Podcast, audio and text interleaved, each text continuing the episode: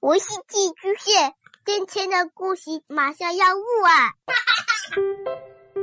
孩子的世界充满了色彩和欢乐，用有温度的声音讲你爱听的故事。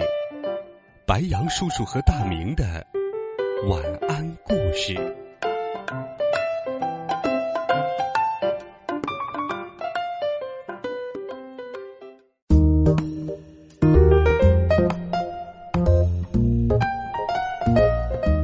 小朋友们，晚上好！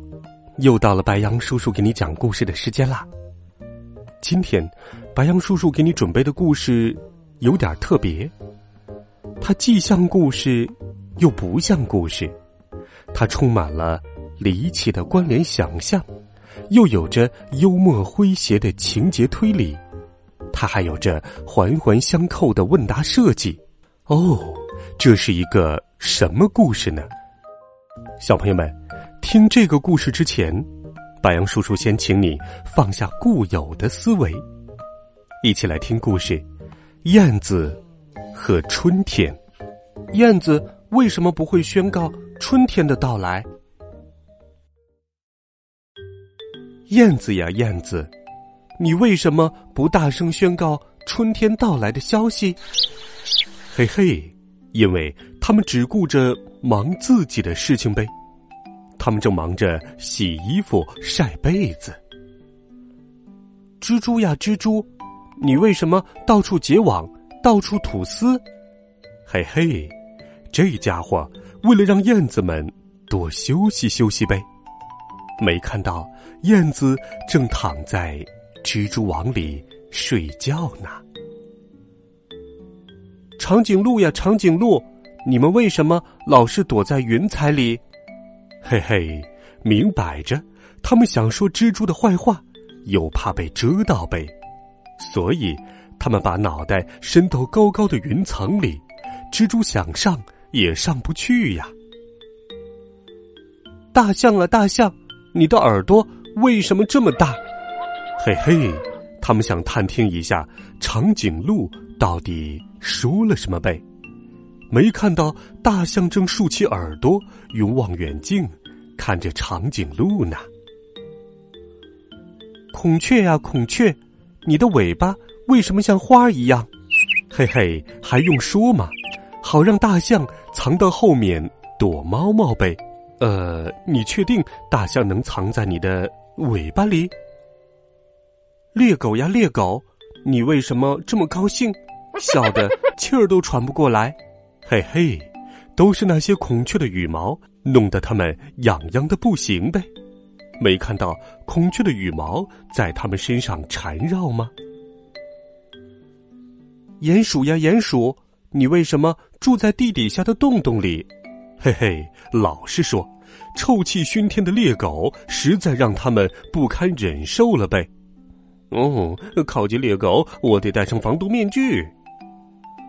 袋鼠呀，袋鼠，为什么你的肚子上有个口袋？嘿嘿，还不是因为他们得帮助那些戴眼镜的鼹鼠吗？你们需要眼镜吗？快来吧，在我的袋子里。杜鹃呀，杜鹃，你为什么总把自己的蛋下在邻居的巢穴里？嘿嘿，因为袋鼠明摆着没有多余的口袋来替他们保管呗。没看袋鼠的袋子上写着。已无空位。公鸡啊，公鸡，你为什么不自个儿下个蛋？嘿嘿，那还用说吗？杜鹃下的蛋，他们想要多少就有多少呗。杜鹃，杜鹃，快来我这里下蛋吧。鸭子呀，鸭子，你为什么总是嘎嘎嘎嘎叫个不停？嘿嘿，因为喔喔喔喔早就被公鸡先叫响了呗。